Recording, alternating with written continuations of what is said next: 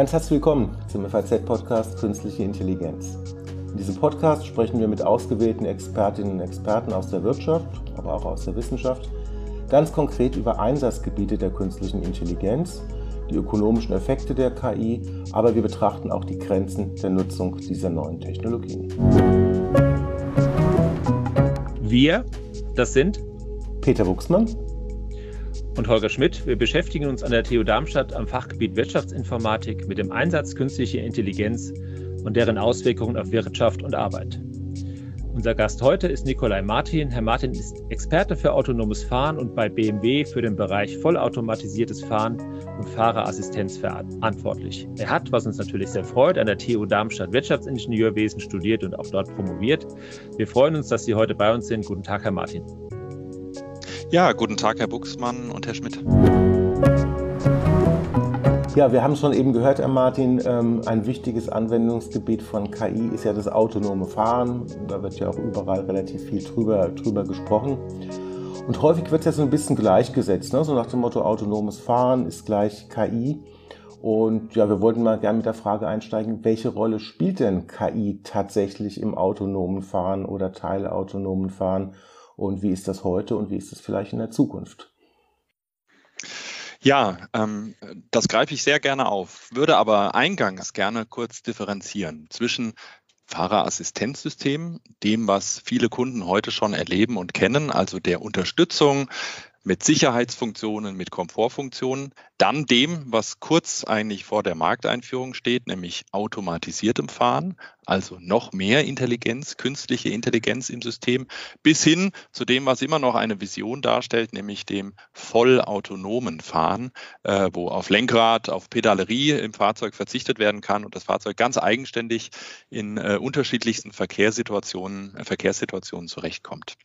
Und jetzt zurückkommt auf die Frage, was spielt KI für eine Rolle, ähm, insbesondere auch heute schon bei Fahrerassistenzsystemen, ähm, dann äh, spielt KI eine ganz starke Rolle. Und zwar entlang der gesamten technischen Wirkkette, wie wir das nennen. Ähm, und die Wirkkette setzt sich aus drei Umfängen maßgeblich zusammen, drei Funktionsblöcken, dem Sense, dem Plan und dem Act also der Sensierung von Umfeldsituationen, dem Planen der Handlung, zum Beispiel der äh, Fahrtrichtung, und dann dem Ausführen, also dem Ansteuern von Bremse, Lenkung oder auch Antrieb. Mhm. Wenn ich da vielleicht nochmal noch mal, noch mal ein bisschen nachhaken darf. Ich unterteile jetzt mal ähm, die Welten äh, mal zum einen im, ins maschinelle Lernen da könnten wir sagen, ähm, aus Daten werden Zusammenhänge gelernt oder Regeln. Ne? So eine einfache Regel wäre ja vielleicht, okay, ein Sensor erkennt, dass der Abstand zum vor vorherfahrenden Auto ähm, zu gering wird. Wie spielen denn diese Technologien äh, maschinelles Lernen und solche klassischen Regeln im ähm, autonomen oder teilautonomen Fahren heute zusammen? Mhm. Ja, also wenn wir nochmal zurückkommen auf den ersten Block der Wirkkette, also auf das Sensing, wo Sensoren, Kamera, Radar oder auch Laserscanner-Sensoren die Umgebung erkennen, dann ist ja die Aufgabe wirklich, wie es auch sonst der Mensch tut, die Umgebung wahrzunehmen und damit die Absicht anderer Verkehrsteilnehmer äh, ins Verhältnis zum eigenen Fahrzeug auch zu setzen. Bewegt sich ein Objekt auf das Fahrzeug zu, steht ein Objekt, fährt das Fahrzeug äh, vor einem in die äh, gleiche Fahrtrichtung, all diese Dinge. Und auch dort kommt schon äh, KI zum Einsatz und äh, ist ganz klar äh, eine Schlüsseltechnologie, weil vielleicht auch noch mal weiter vorne angefangen, äh, auch in Verbindung mit dem Automobil. Die ersten Schritte Software ähm, in ein Fahrzeug zu bringen, waren Schritte, wo mechanische Funktionen automatisiert wurden. Eine Sitzverstellung, ein Fensterheber oder auch eine Motor-Einspritzlösung. Äh, ähm, äh, diese Softwareumsetzungen waren alle rein Steuerungsbefehle, also mit einer Vorgabe eines Stellwegs äh, für ein Fenster. Ähm, und die wurden dann weiterentwickelt hin zur Regelungstechnik, also einer zusätzlichen Stufe sozusagen der Verfeinerung, in dem ein Soll- und ein Ist-Wert abgeglichen wurden und sozusagen noch geregelt wurden, um ein bestmögliches Ergebnis zu erzielen. In diesem gesamten Umfang kam Machine Learning noch nicht zum Einsatz, sondern es war hart in der Software hinterlegt, wenn das, dann das. Also in Tabellen hart codiert, wie wir so schön sagen, die Folgehandlung festgelegt.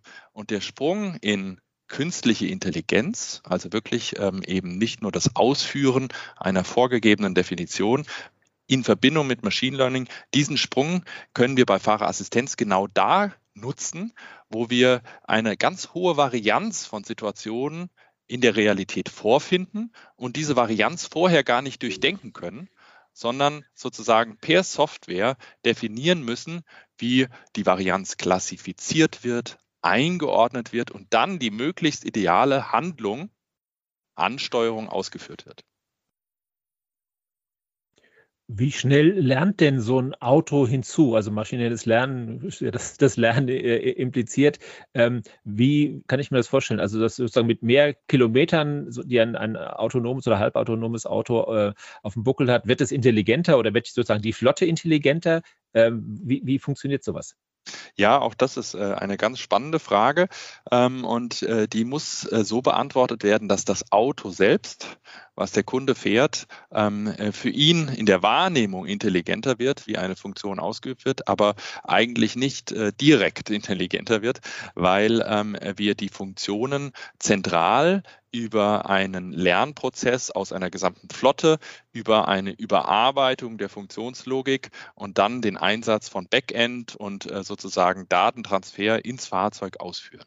Also um das ganz einfach greifbar zu machen, wir haben verfügbar von den Kunden, die auch dieser Datennutzung zugestimmt haben, das ist bei uns immer ganz wichtig, über 500 Millionen gefahrene Kundenkilometer mit aktiven Fahrerassistenzfunktionen.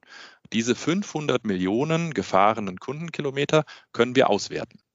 Wir wissen dann, an welchem Autobahnkreuz eine Funktion genutzt wurde oder abgeschaltet wurde vom Kunden oder sich sogar selbst deaktiviert hat aufgrund einer Komplexität.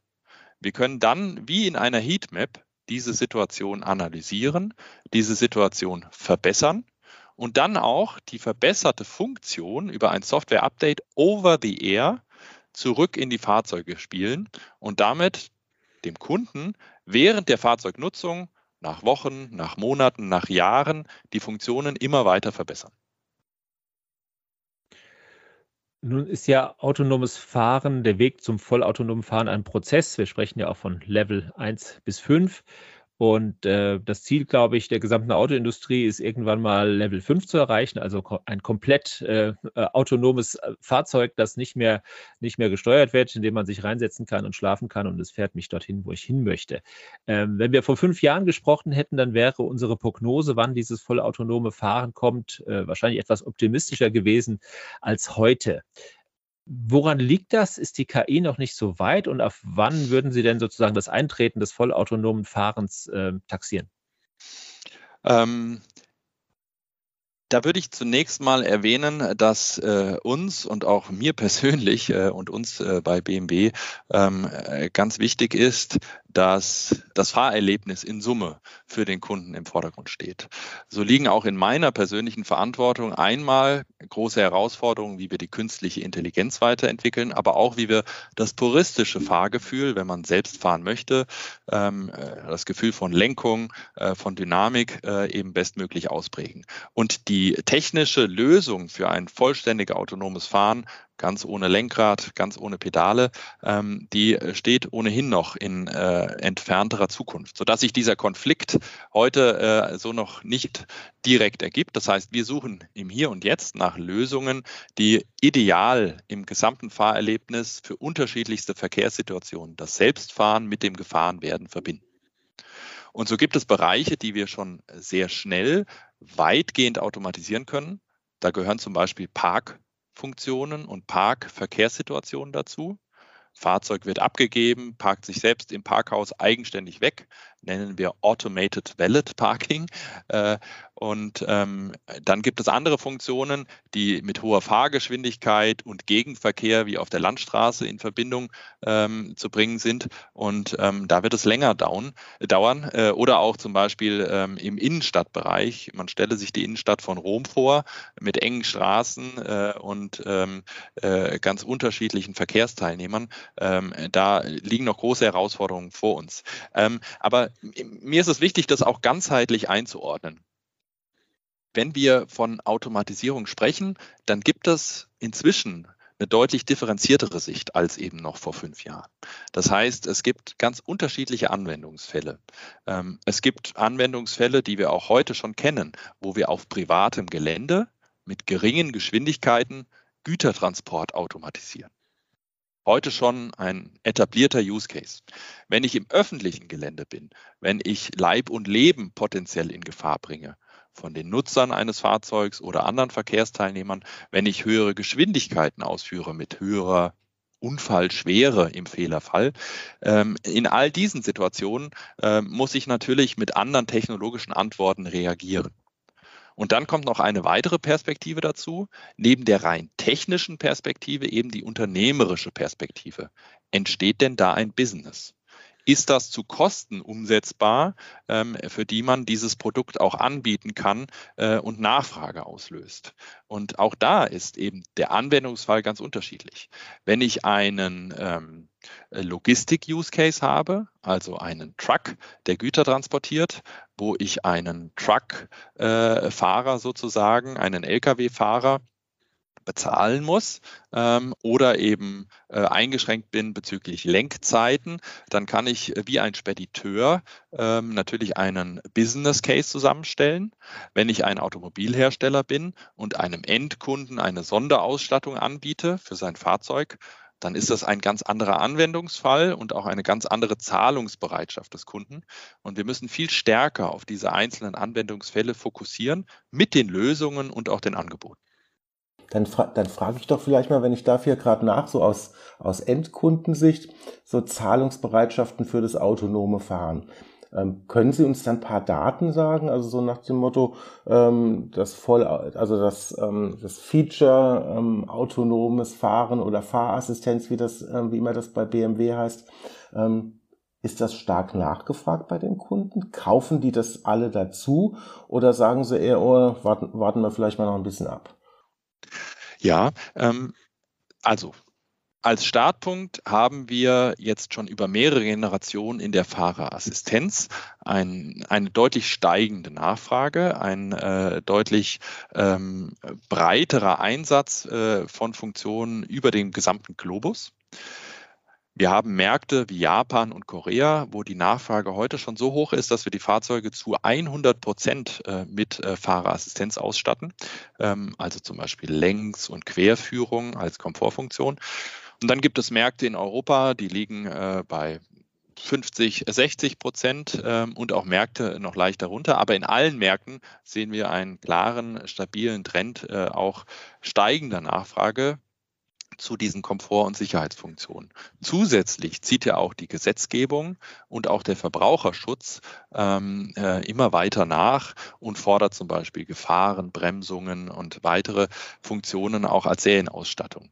Da wir dann die Sensorik ohnehin verbauen, machen wir sie uns auch stärker zunutze, um zum Beispiel over the air, rein über Software, ähm, das Angebot dem Kunden auch während Fahrzeugnutzung Jahre nach dem Kauf noch zur Verfügung zu stellen. Auch das führt zu einer höheren Marktdurchdringung und auch höheren Flexibilität für den Kunden, aber auch für uns.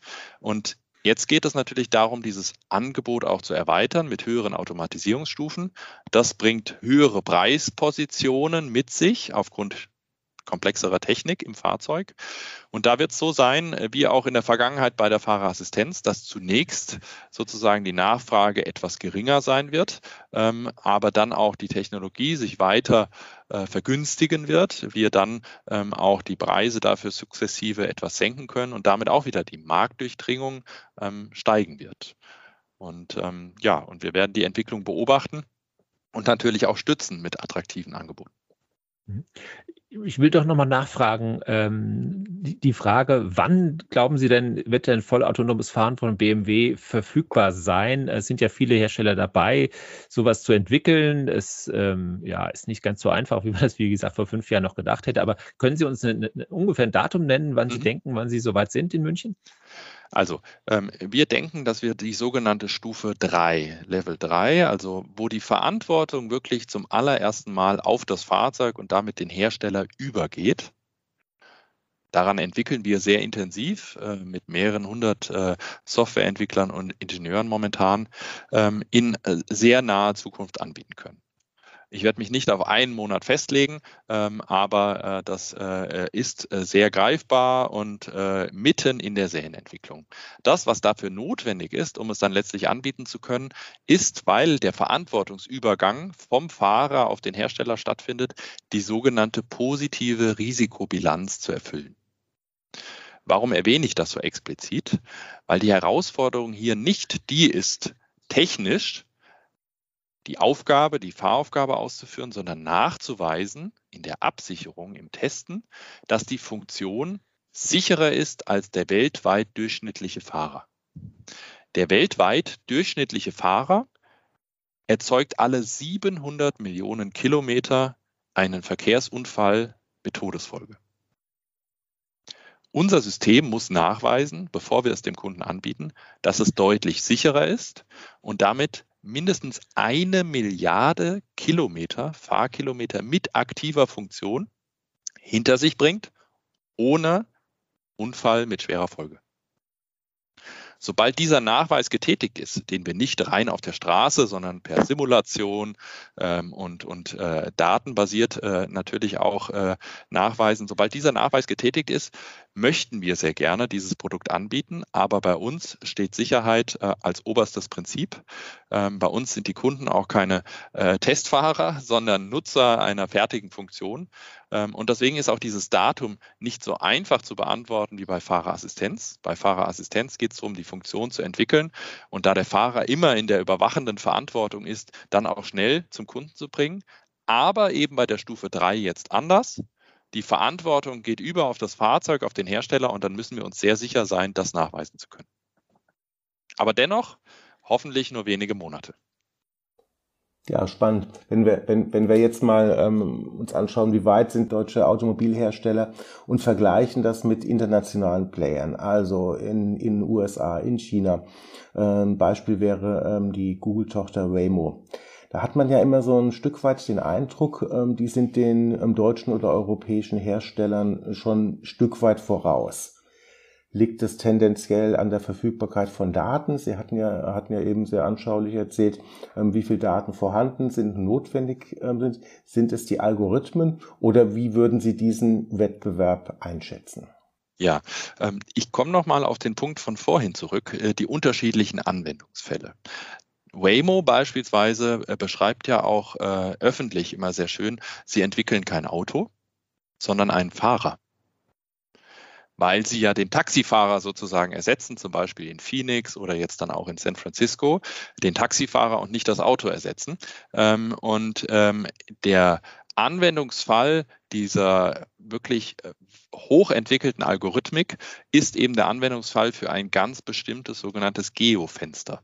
Das heißt, einen Ausschnitt zum Beispiel von San Francisco, der dann sehr optimiert ähm, zur Verfügung steht mit hochgenauer Karte und auch natürlich einer flotten Überwachung.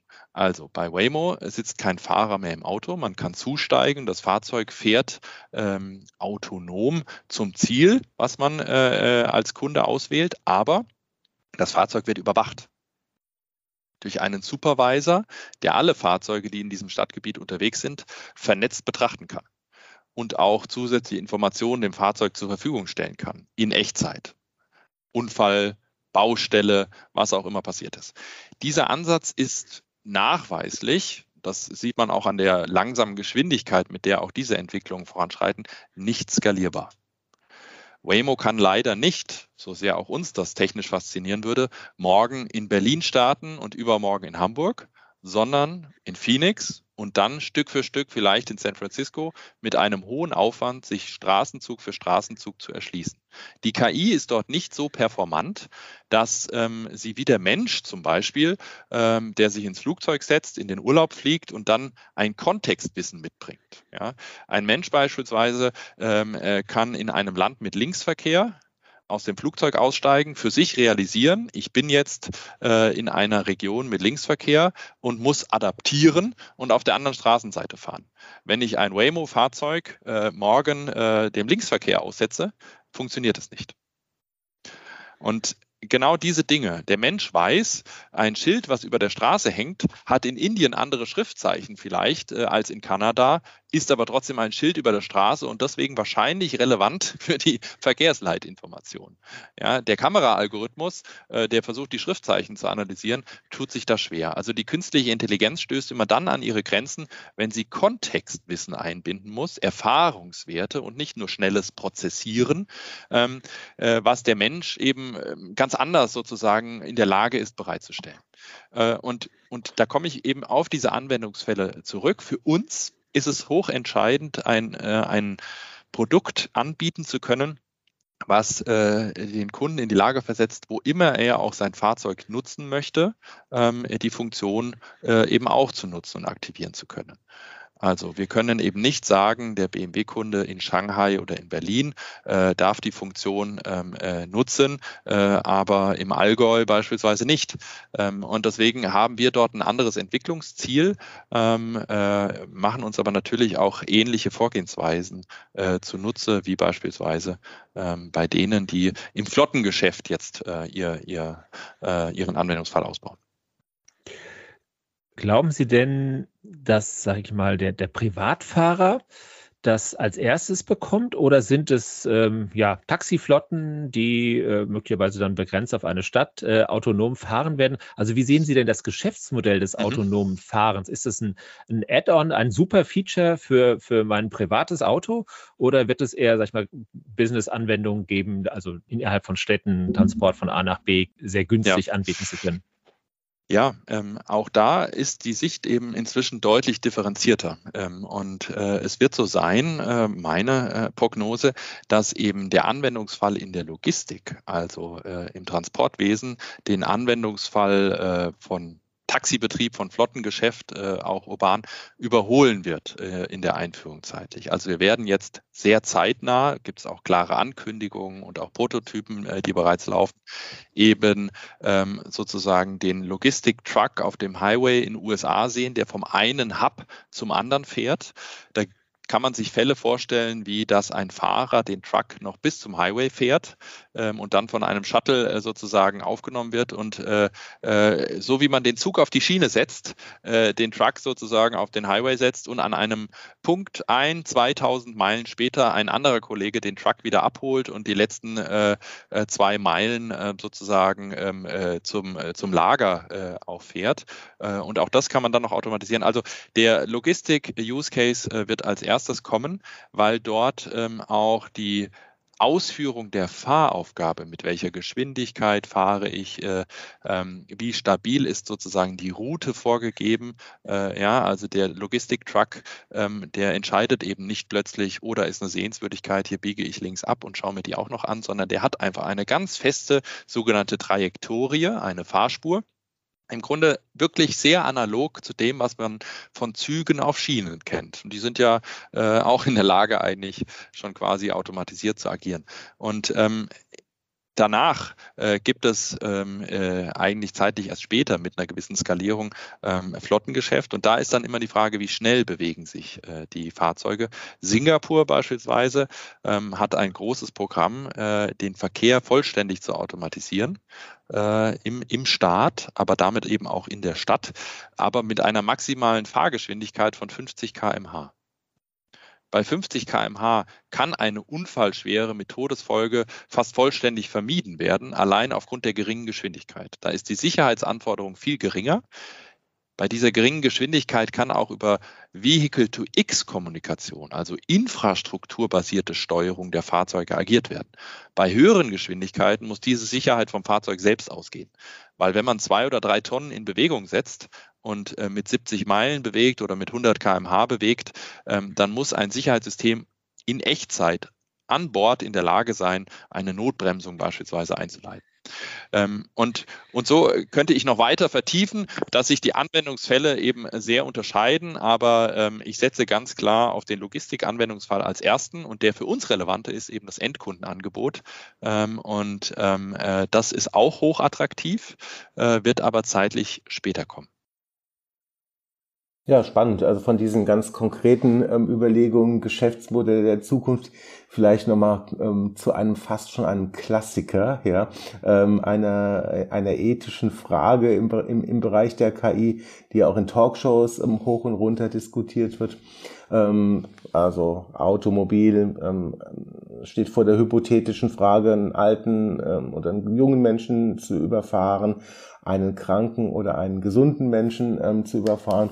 Ich muss dazu sagen, ich fahre jetzt schon eine ganze Weile Auto, also ich war noch nie in dieser abstrakten Entscheidungssituation und persönlich kenne ich auch niemanden, ähm, der darin war. Ich will von ihm jetzt auch gar nicht die ethische Frage beantwortet bekommen. Ähm, aber die Frage ist, beschäftigen sich Automobilhersteller ähm, wie BMW beispielsweise mit solchen Entscheidungsproblemen? Oder sagen sie eher, naja, das ist vielleicht eine ganz nette Diskussion im Feuilleton? Ähm, also das ist zuallererst mal eine nette Diskussion im Feuilleton. Ähm, dennoch haben auch wir bei BMW uns schon im Oktober äh, 2020 einen Ethikkodex äh, mit sieben äh, internen Richtlinien zu AI oder äh, KI gegeben. Aber bevor ich auf den eingehe, der hat nämlich auch noch ganz andere Schwerpunkte, ähm, direkt nochmal zu dieser Frage. Ähm, und da muss man sagen, äh, dass zunächst mal ja zu unterscheiden ist zwischen der Automatisierungsstufe muss der Fahrer das Fahrzeug überwachen, während es zu Komfortsteigerung Fahrfunktionen ausübt oder nicht. Dann ist zu unterscheiden ähm, die Fahraufgabe. Also ist das eine Parkfunktion?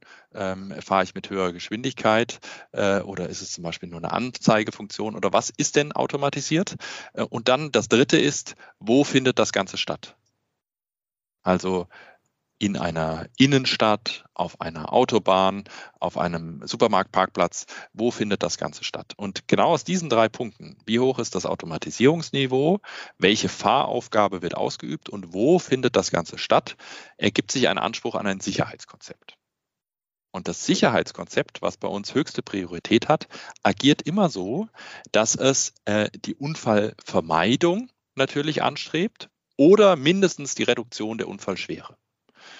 Und deswegen wird niemand überfahren, sondern es wird gebremst, es wird ausgewichen ähm, und äh, der Impact maximal reduziert.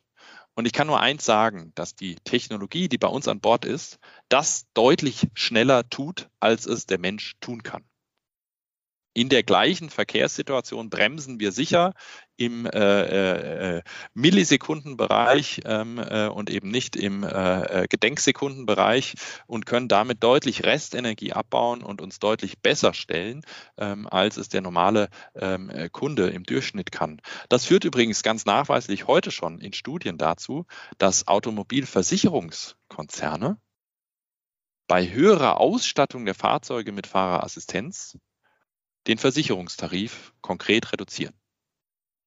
Das heißt, da gibt es nachweislich sozusagen statistisch basiert die Auswertung, dass wenn diese Systeme an Bord sind, ähm, eben Unfallschwere und Unfallhäufigkeit so reduziert wird, äh, dass es sozusagen lohnt, sogar einen Anreiz zu schaffen, die Autoversicherung zu reduzieren und äh, zu empfehlen, eine Funktion zu nutzen, die ja gleichzeitig auch Komfort bietet neben der Sicherheit. Aber vielleicht noch zurückkommend auf unseren äh, Ethikkodex ähm, und vielleicht auch den Rahmen noch ein bisschen weiter spannend äh, zur KI. Ähm, unser Ethikkodex äh, legt aus unserer Sicht äh, ganz wesentliche Dinge fest. Zum einen, dass trotz künstlicher Intelligenz der Vorrang menschlichen Handelns äh, und auch die menschliche Aufsicht äh, ganz oben steht. Als eine ganz grundlegende Prämisse. Dass technische Robustheit und Sicherheit dann als zweites Thema ähm, ganz klar äh, nicht nur als Prämisse, sondern als Entwicklungsziel zu verfolgen sind dass dann der Schutz der Privatsphäre und äh, auch das Datenqualitätsmanagement eine weitere äh, Bedeutung ja auch einbringen in das Thema. Ähm, auch in der Frage, welche Daten von unseren Kunden wir denn einsetzen können, um die Intelligenz zu steigern, dass wir dazu sehr transparent vorgehen, dass wir ähm, eben auch Themen, die sehr abstrakt klingen, aber Vielfalt, Nichtdiskriminierung, Fairness äh, auch äh, zur Grundlage des Handelns machen, wenn wir KI-Anwendungen einführen, ja nicht nur im Bereich der Fahrerassistenz, sondern auch in vielen anderen Bereichen. Ähm, und äh, wir auch selbst ähm, äh, uns eine Rechenschaftspflicht auferlegen zu all den Dingen, die wir mit KI ähm, sozusagen verbessern, um wirklich vollständig aussagefähig auch dort zu sein.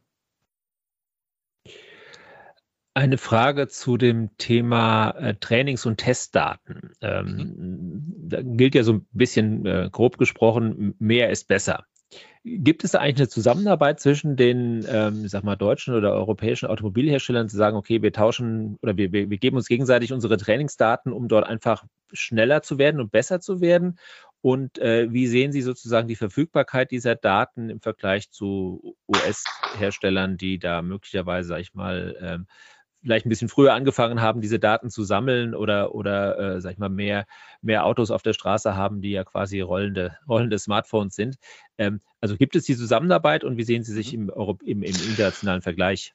Ja, ähm, also da gilt natürlich zunächst mal festzuhalten, Daten sind ein echtes Asset eine echte Währung inzwischen äh, im Austausch mit Partnern. Also wenn es darum geht, gemeinsame Entwicklungsvorhaben zu diskutieren, dann wird darüber gesprochen, welche Aufwände dahinter stehen, wie viele Softwareentwickler eingesetzt werden. Und im gleichen Zuge wird darüber gesprochen, wer welche Daten einbringt äh, und welche Daten, die erzeugt werden, dann auch nutzen darf. Also das ist, äh, kann man quasi direkt äh, umrechnen äh, in äh, eben andere Währungen, das Thema Daten. Von daher hat es eine sehr hohe Aufmerksamkeit. Ähm, und auch mehrere Dimensionen. Zum einen eben vor Kunde immer darauf zu achten, Daten wirklich nur einzusetzen, wenn der Kunde dem zustimmt und auch weiß, äh, wofür sie eingesetzt werden. Ganz wesentlich. Ähm, da gibt es auch keinerlei äh, Ausnahmen oder Flexibilität unsererseits. Äh, und auch wenn Partner, also beispielsweise Lieferanten, die bei uns in der Systementwicklung eingebunden sind, setzen wir diese Prämisse durch.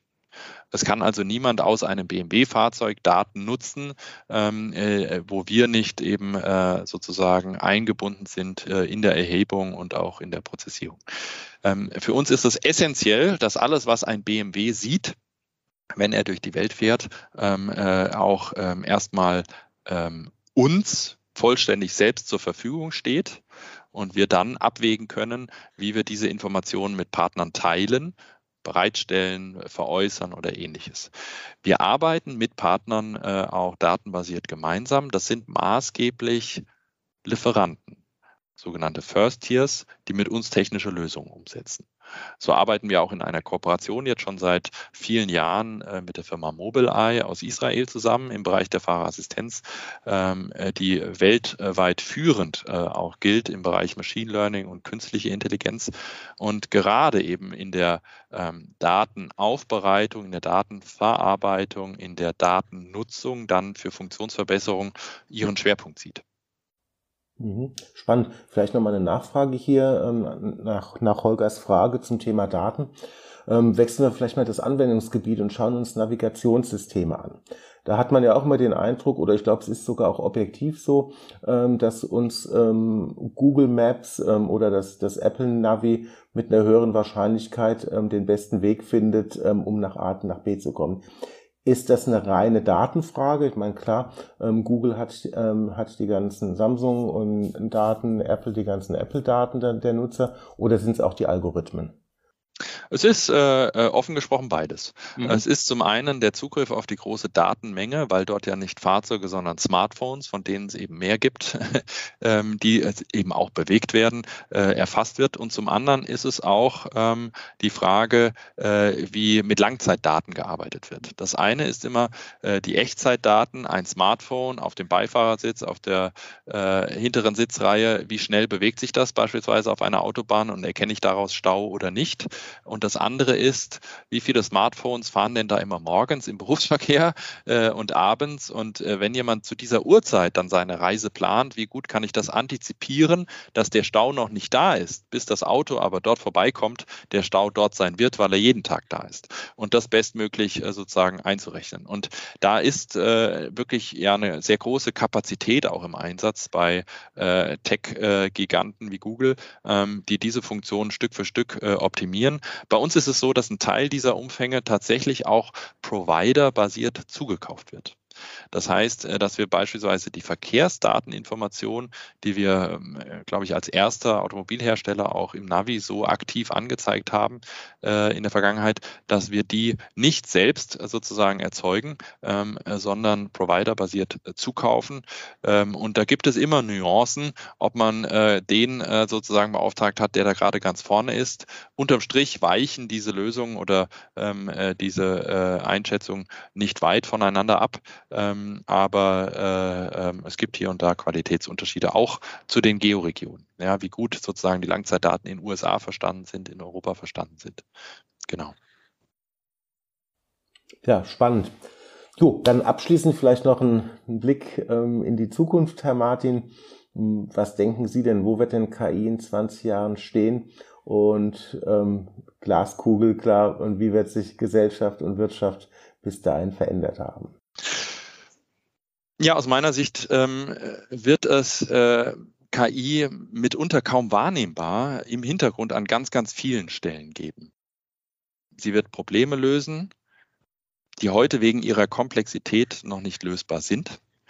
Äh, und damit wird die KI der Digitalisierung, der Automatisierung ähm, einen weiteren großen Push verleihen. Das ist ganz sicher so.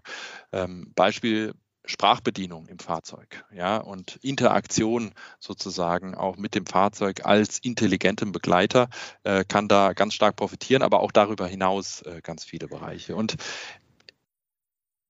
die AI-Entwicklungen, die werden uns nicht nur jetzt beschäftigen, sondern damit eben langfristig mit, mit steigendem Tempo begleiten.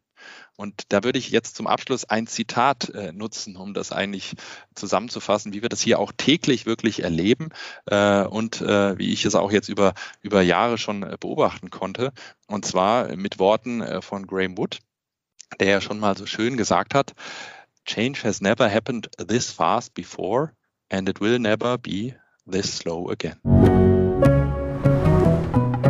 Das war ein wunderbares Schlusswort und äh, bringt uns sozusagen auch regt die Fantasie an für, für, weitere, für weitere Gespräche zu diesem Thema künstliche Intelligenz in diesem Zusammenhang mit dem Thema Vollautomatisieren und Fahrerassistenz. Äh, Nikolai Martin äh, von BMW, wir danken Ihnen sehr herzlich für dieses Gespräch und äh, Peter Buchsmann und ich, wir melden uns wieder äh, Anfang Dezember mit einem spannenden Gast aus dem Bereich der künstlichen Intelligenz.